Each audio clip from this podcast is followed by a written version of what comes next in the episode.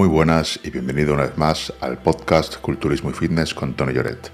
En este podcast vamos a hablar de entrenamiento, nutrición y suplementación con objetivos de ganar masa muscular o perder grasa. Yo soy Tony Lloret y llevo más de 10 años asesorando a todo tipo de atletas con objetivos de ganar fuerza, ganar masa muscular o perder grasa.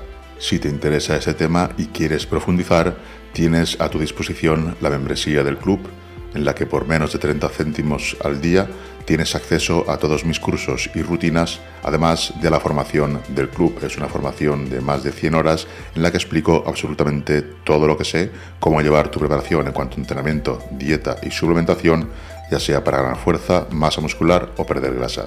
Accede a todo mi contenido y a las clases semanales en directo desde www.tonyjoret.club.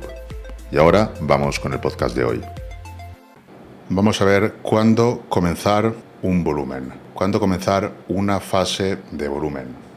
Vamos a ver algunos aspectos a tener en cuenta. Ya sabéis que yo soy partidario de comenzar la fase de volumen con un porcentaje de grasa, digamos, más bien bajo. Vamos a verlo aquí. Las recomendaciones que yo daría en cuanto al cómo comenzar el volumen, cuándo comenzarlo. Es una pregunta muy recurrente.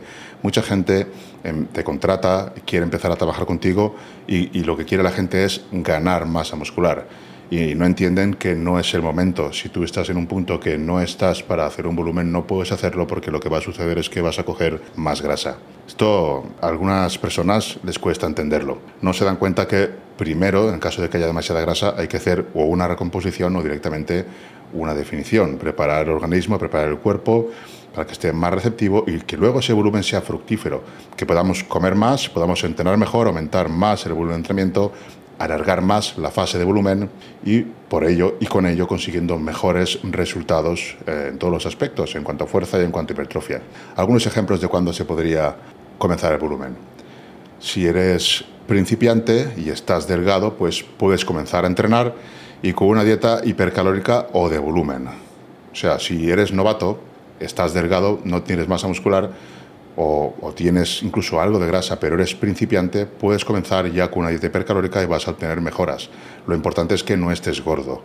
Estar delgado es una cosa, estar normal es otra, pero estar gordo ya sí que no deberías empezar una fase de volumen. Alguien que os venga, o vosotros mismos, si estáis en un porcentaje que es alto, ya no deberíais comenzar una fase de volumen. Otro ejemplo, si llevas tiempo entrenando, dependerá de tu porcentaje de grasa. Idealmente debe ser bajo para poder hacer una fase de volumen larga. alguien que ya lleva tiempo entrenando le va a costar ganar masa muscular, no es como un principiante. Un principiante, aunque no esté en un estado, digamos, óptimo para comenzar una fase de volumen, sí que puede hacerlo porque va a tener mejoras en cuanto a ganancias de masa muscular. Van a ser bastante más que las ganancias de grasa. Un principiante es como como un usuario de fármacos, es igual de receptivo y tiene las mismas facilidades para ganar masa muscular. Entonces, aunque ese estado no sea el óptimo, como va a ganar masa muscular más fácilmente, sí que puede permitirse el tema de no estar, digamos, en un estado óptimo al 15% de grasa o menos y comenzar un volumen. Pero alguien que ya lleve tiempo entrenando, si está a más de un 15% de grasa, si ya tiene algo de, de grasa, pues no es lo ideal que se ponga o que empiece a hacer un volumen porque esa persona que ya lleva tiempo entrenando le va a costar ganar masa muscular. Por lo tanto, va a ganar grasa, bastante grasa, en lo que sería esa fase de volumen. Va a empezar desde un porcentaje, digamos, no óptimo y el volumen no puede ser muy largo. Si no es muy largo, pues tampoco va a ser muy fructífero.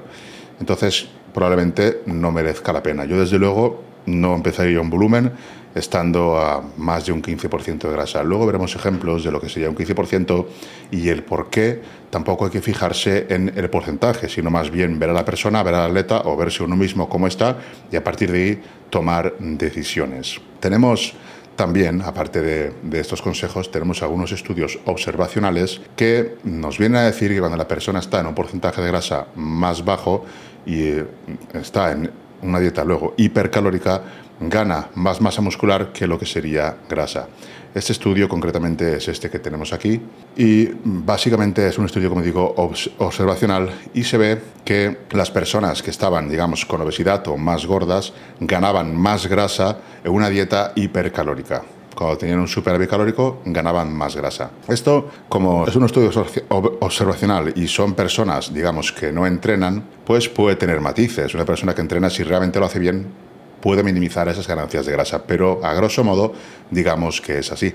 Algunos investigadores no están de acuerdo con esta teoría, yo sí estoy de acuerdo, y algunos aluden a que los luchadores de sumo realmente son los que más masa libre de grasa tienen. O sea, están gordísimos, están enormes, tienen muchísima grasa y sin embargo, si los analizas, son los atletas que más masa libre de grasa tienen.